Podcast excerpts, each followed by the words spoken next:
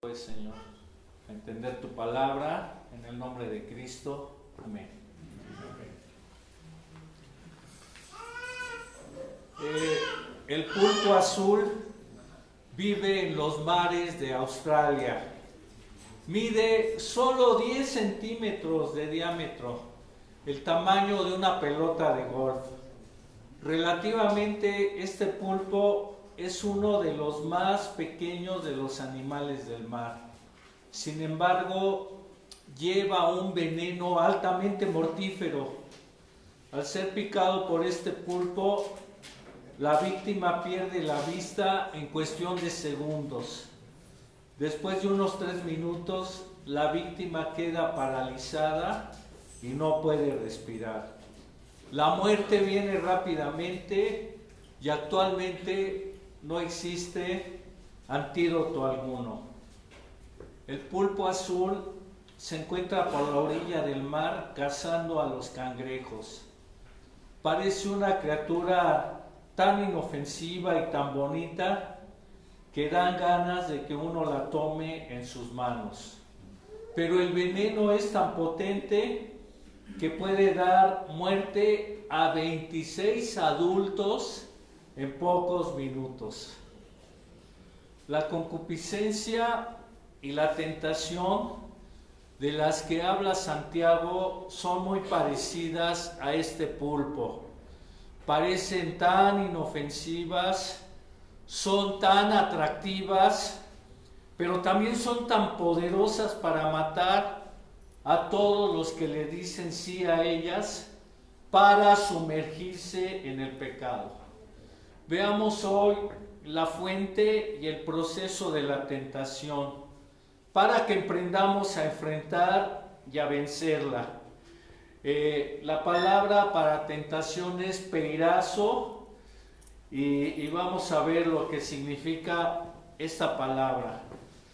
A veces significa prueba, como lo vimos en el pasaje anterior del 2 al 13, habla de la prueba. Y la prueba aquí es examinar la fe de uno para que aumente en perseverancia y llegue a llevarnos a la madurez que se manifiesta en perfección y en cabalidad aquí en la tierra. Es decir, para que funcionemos como adultos espirituales y en el cielo nos lleva a recibir la corona de la vida. Por eso Santiago dice que tengamos sumo gozo en las pruebas, porque aunque es fea de momento, es fuerte, es dolorosa, es difícil, el fin de la prueba, si uno pasa el examen, va a ser mucha bendición. Fe perseverante, crecimiento espiritual y la corona de la vida ahí en el cielo. Pero la misma palabra peirazo a veces significa incitación al mal, es decir, invitación a pecar. Es decir, la tentación es una invitación a pecar, una invitación a hacer el mal. Es una invitación a hacer el mal. Entonces, cuando es prueba, es para crecer y cuando es tentación es para pecar. Aquí del 13 al 16 precisamente es eso. La tentación es invitarte a hacer el mal, a ofender a Dios. La tentación es invitarte a pecar.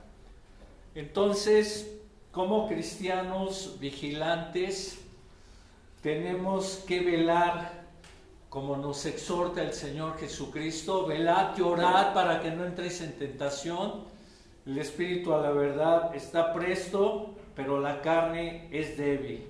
Entonces debemos de velar, eh, continuamente se nos exhorta a velar para distinguir cuándo es prueba y cuándo es tentación para salir avante en cualquier caso. Bien, ya que vimos lo que es peirasmos, prueba o tentación, hoy veamos la fuente u origen de la tentación.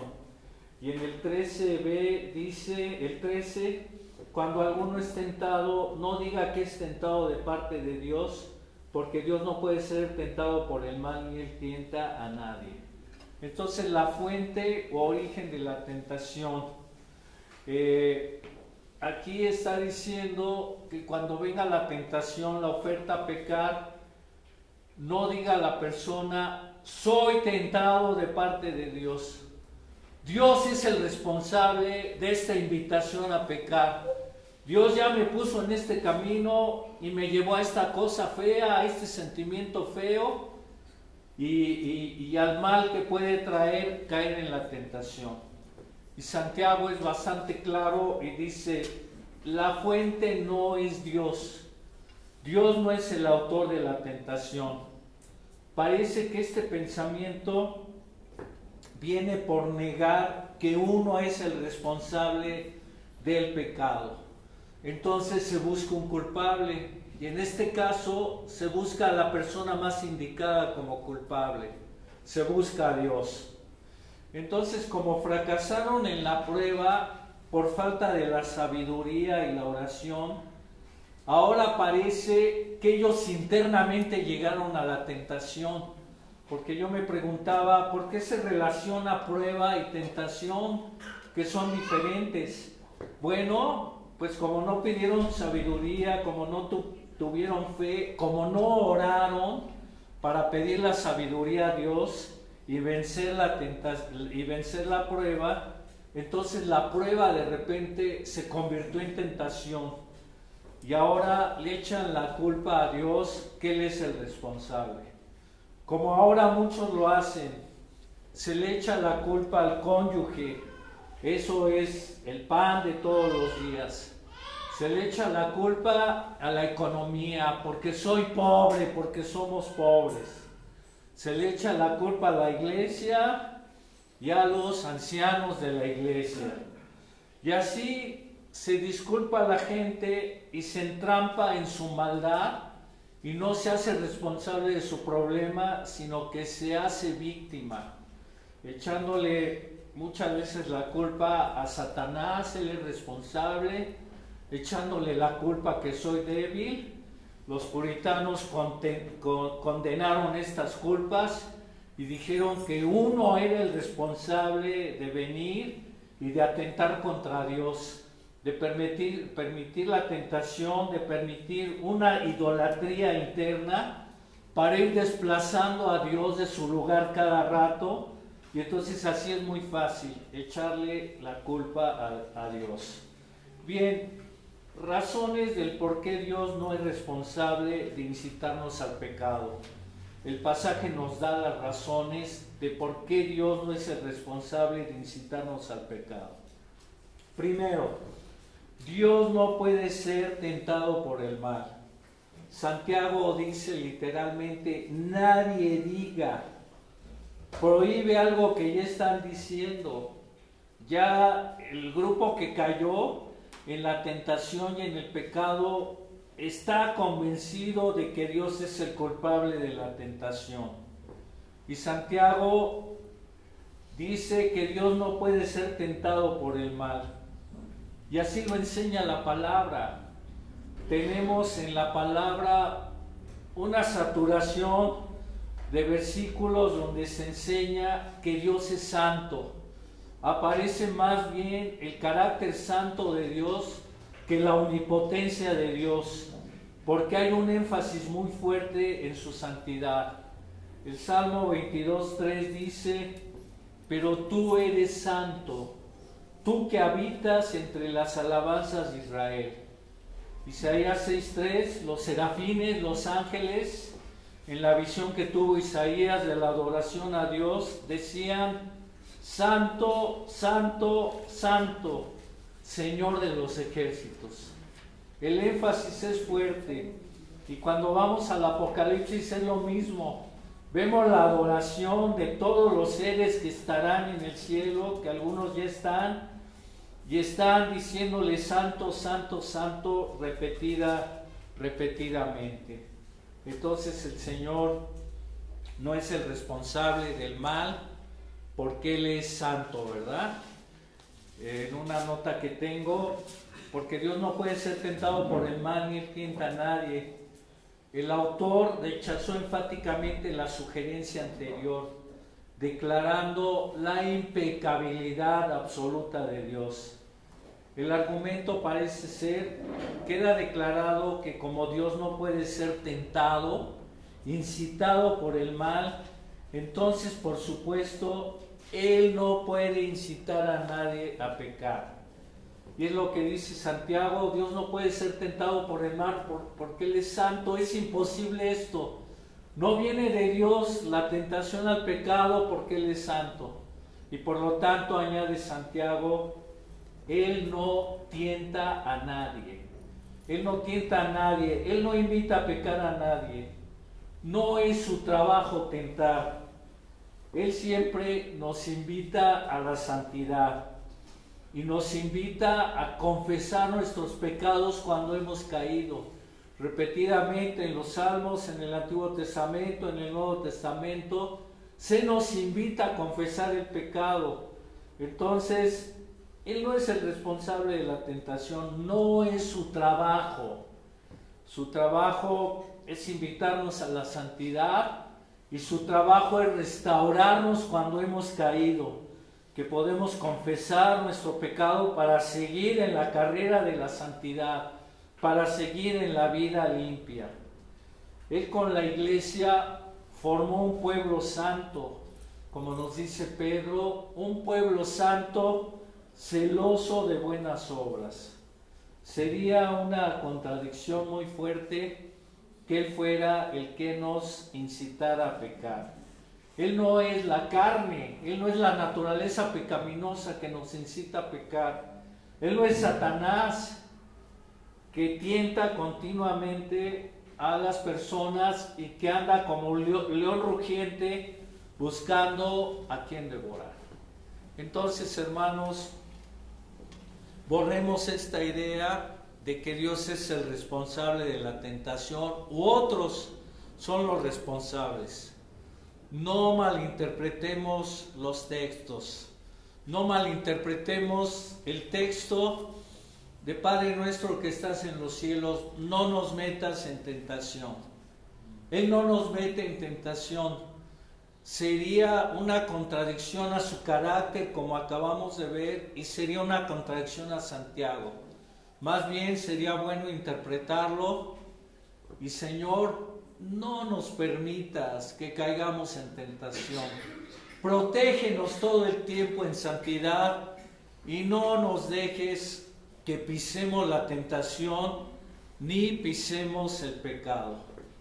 Si pensamos que Él nos mete en la tentación, si pensamos que Él es el responsable, como aquí en Santiago, no le vamos a pedir ayuda para vencer. Porque si Él me metió, pues entonces, ¿cómo me va a ayudar a salir? Entonces se tiene que borrar esta idea. Dios no es el responsable de la tentación.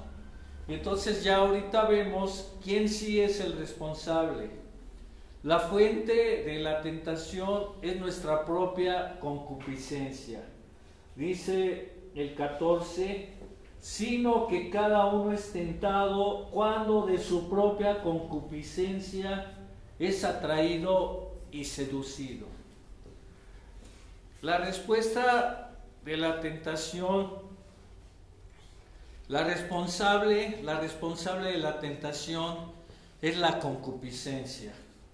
Concupiscencia en el griego epitsumía, literal es fuerte deseo, pasión. Concupiscencia eso quiere decir un fuerte deseo que hay dentro de nosotros, una pasión muy fuerte que está dentro de nosotros, un deseo imparable, incontenible, casi casi. Eh, literal es eso, materia, eh, metafóricamente es codicia, lujuria, pasión intensa, hacer el mal para darle de comer a la carne. La carne es la naturaleza pecaminosa que aún sigue dentro de los creyentes y cada rato salta para que se le dé de comer, para que se le satisfaga con el pecado. Esta palabra epitsumía pocas veces se usa para deseos buenos. Van a ver en el Antiguo y en el Nuevo Testamento que se usa para deseos buenos. Entonces es un deseo muy fuerte y cuando es para deseos buenos, entonces se van a lograr, se va a lograr hacer los deseos buenos.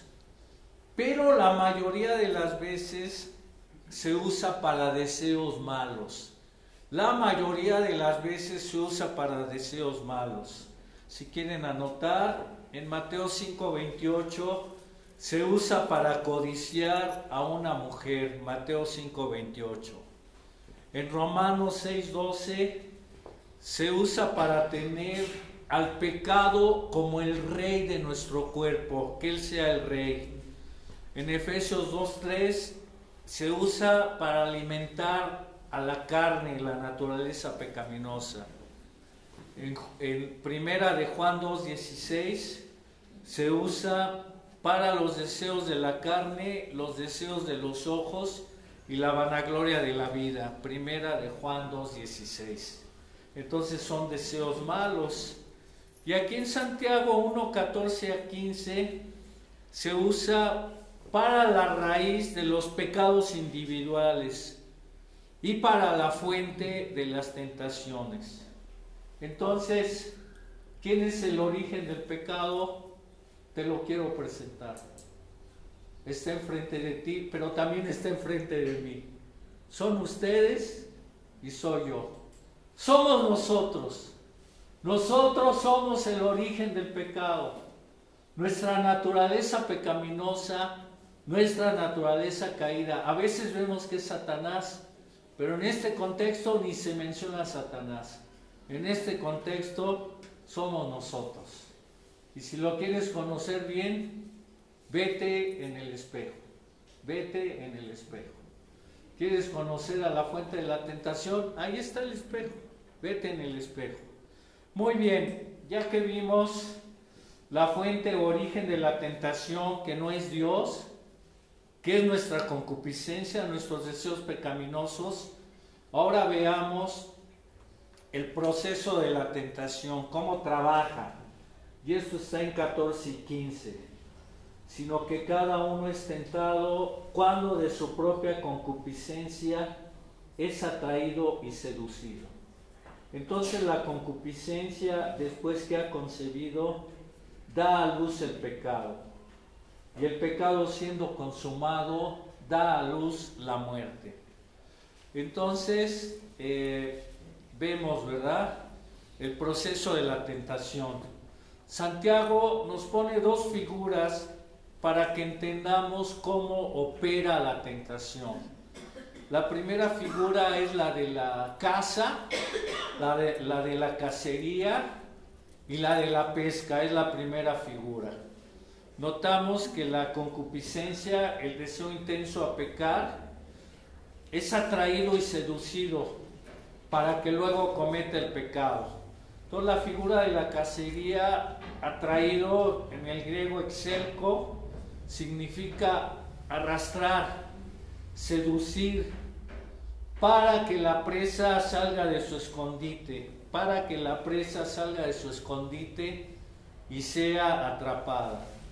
La concupiscencia se pone como trampa para atraernos con algo sumamente placentero para atraernos al pecado. No te va a traer con algo feo, va a buscar algo muy, muy, muy placentero para atraerte al pecado. Yo de niño me acuerdo que se le ponía el queso en la ratonera al ratón. Y bueno, pues el queso olía. Entonces el ratón lo olía e iba, lo comía y ¡zas! Le caía la tenaza y era atrapado. También se, cuenta que en algunos países para atrapar a un chango se pone una jaula y se pone un plátano.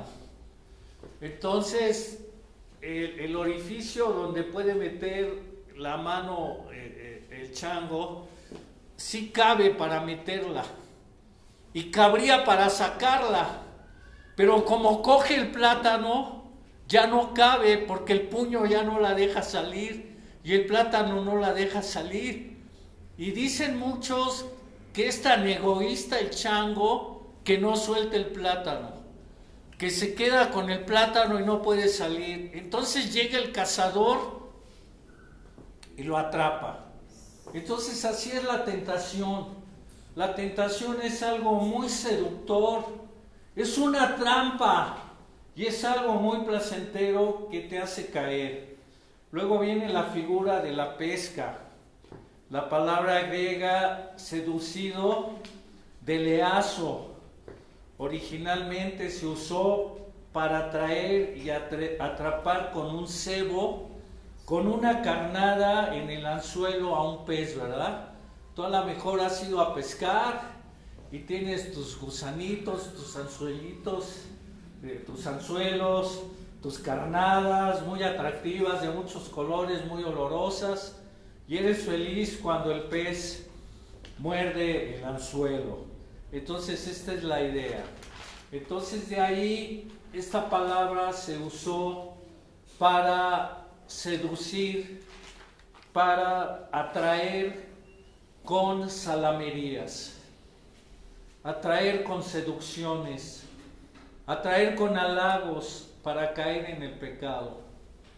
Aquí seducido o cebado, la concupiscencia es como el anzuelo y seduce y ceba a la persona. ¿Está serio esto? ¿Está fuerte? No es cualquier cosa, no es una casualidad que uno peque, es todo un proceso de la carne, del mal, para hacerte caer. Entonces, no nos dejemos casar, no nos dejemos atrapar, aunque el placer parezca lo máximo y lo mejor, es una trampa.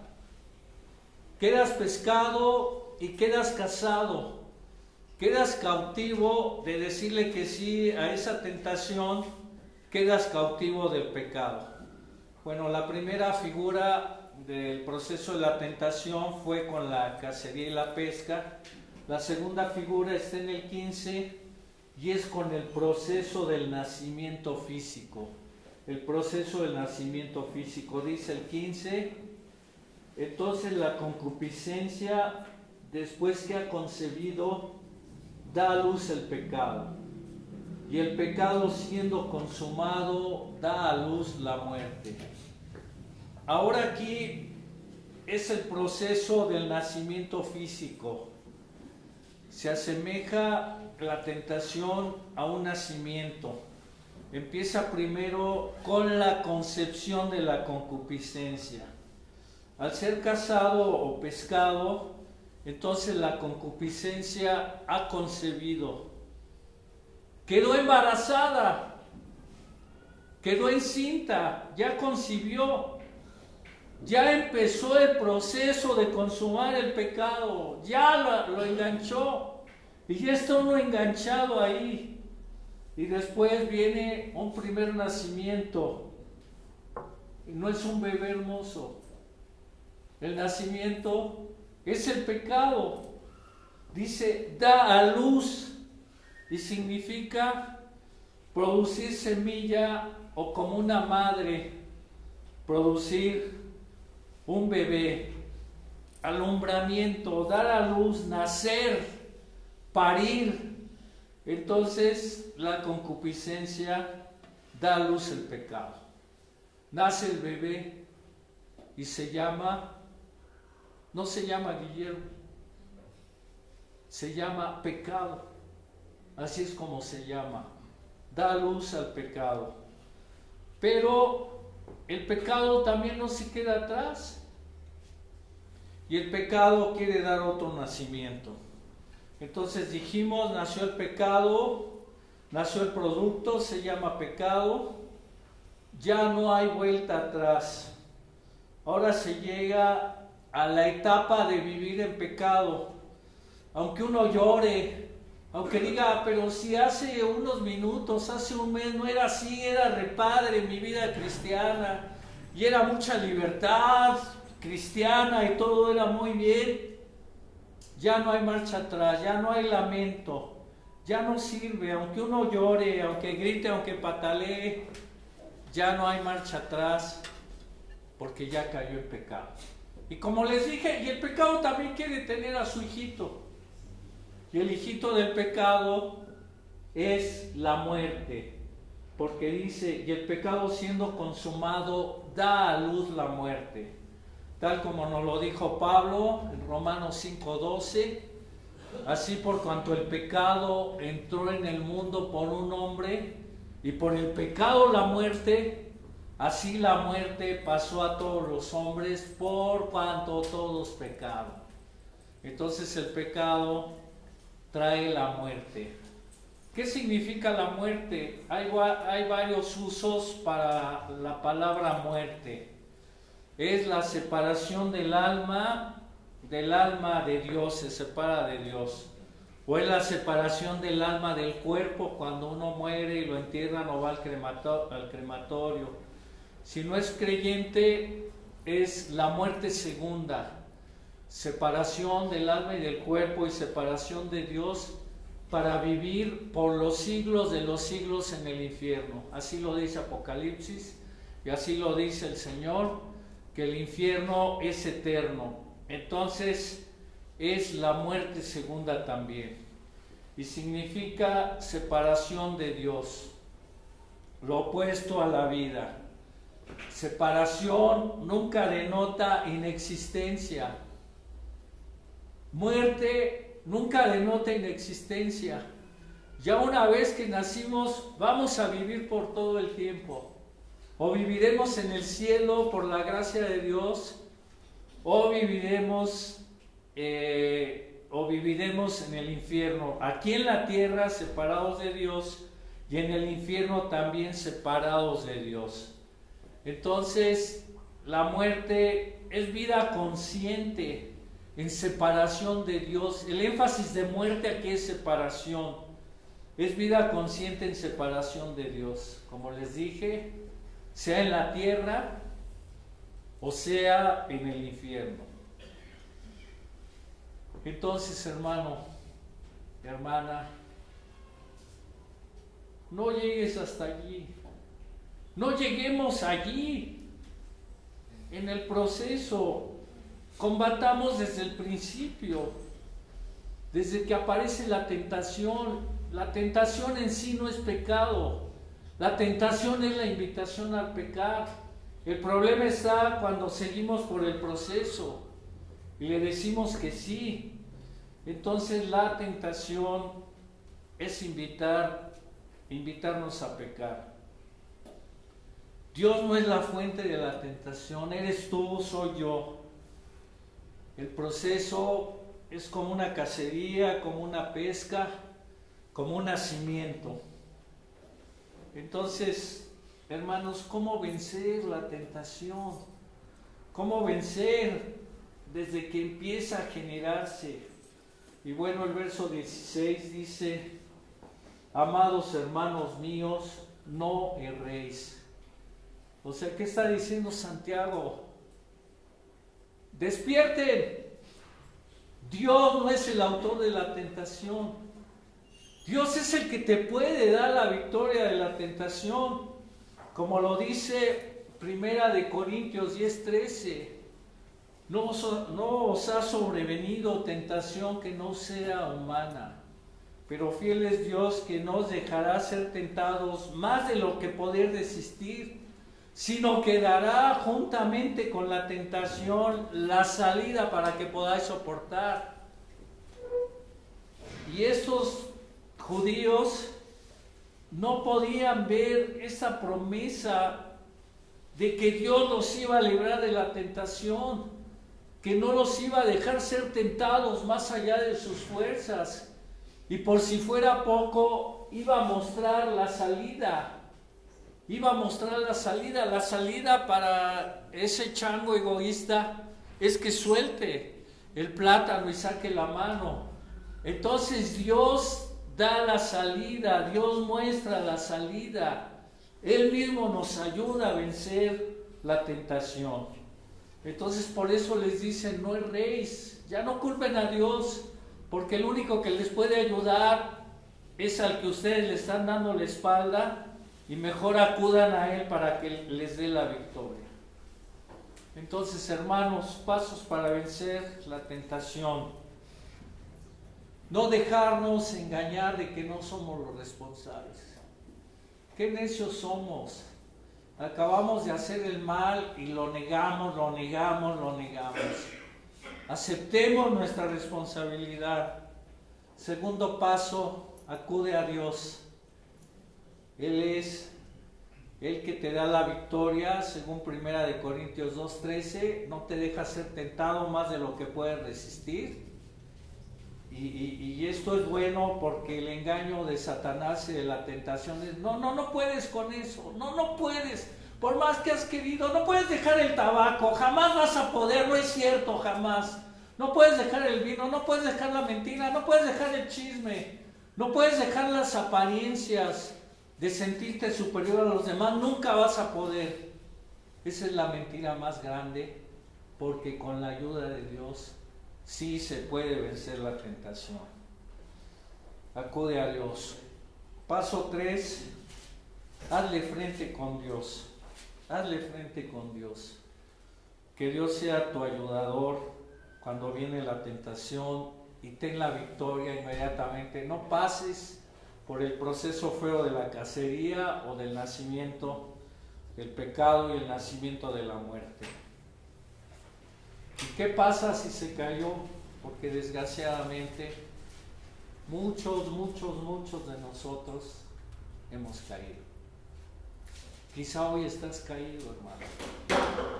No te vemos nosotros, pero Dios te ve y el Espíritu Santo te dice, arrepiéntete. Quizá hoy no vinieron algunos porque están caídos, están en su casa curándose sus heridas o culpándose de que cayeron y no han querido regresar a Dios para que los sane. Y hoy el Señor te invita, si confesamos nuestros pecados, él es fiel y justo para perdonar nuestros pecados y limpiarnos de toda maldad. Hoy el Señor te invita. El que encubre sus pecados no prosperará, pero el que los confiesa y se aparta alcanzará misericordia. Hoy el Señor quiere que invites a David. Contra ti, contra ti, contra ti solo el pecado. Él fue seducido con la cacería, con la pesca, con el nacimiento del pecado y cayó y fue duro que no lo quiso confesar hasta que vino Natán y por la misericordia de Dios se arrepintió. Yo Dios te invita a ti y a mí a arrepentirnos. Pero ojo, si no eres creyente, no te invita a que te arrepientas de ese pecado, te invita a que conozcas a Cristo y te arrepientas de toda la vida malgastada que has tenido para que entonces puedas tener los recursos para vencer la tentación. Un no creyente no puede vencer la tentación, es imposible. Entonces necesita uno venir a Cristo. Y ya una vez que eres de Cristo, ya la puedes vencer, vencer. Y como dijimos, si desgraciadamente caímos, podemos confesar. Oremos.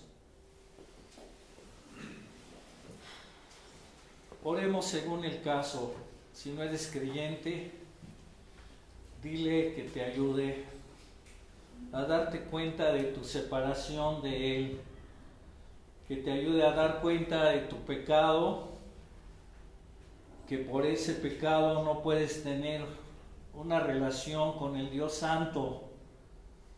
Y dile que te ayude a creer y te ayude a conocer a Cristo, tomarlo como Señor, como Salvador, arrepentirte. Dile que te salve. Dile como el publicano en el templo, sé propicio a mi pecador, dile que te salve. Y si eres salvo y estás batallando con la tentación o caíste, dile que te ayude a vencer y dile que te perdone tus pecados.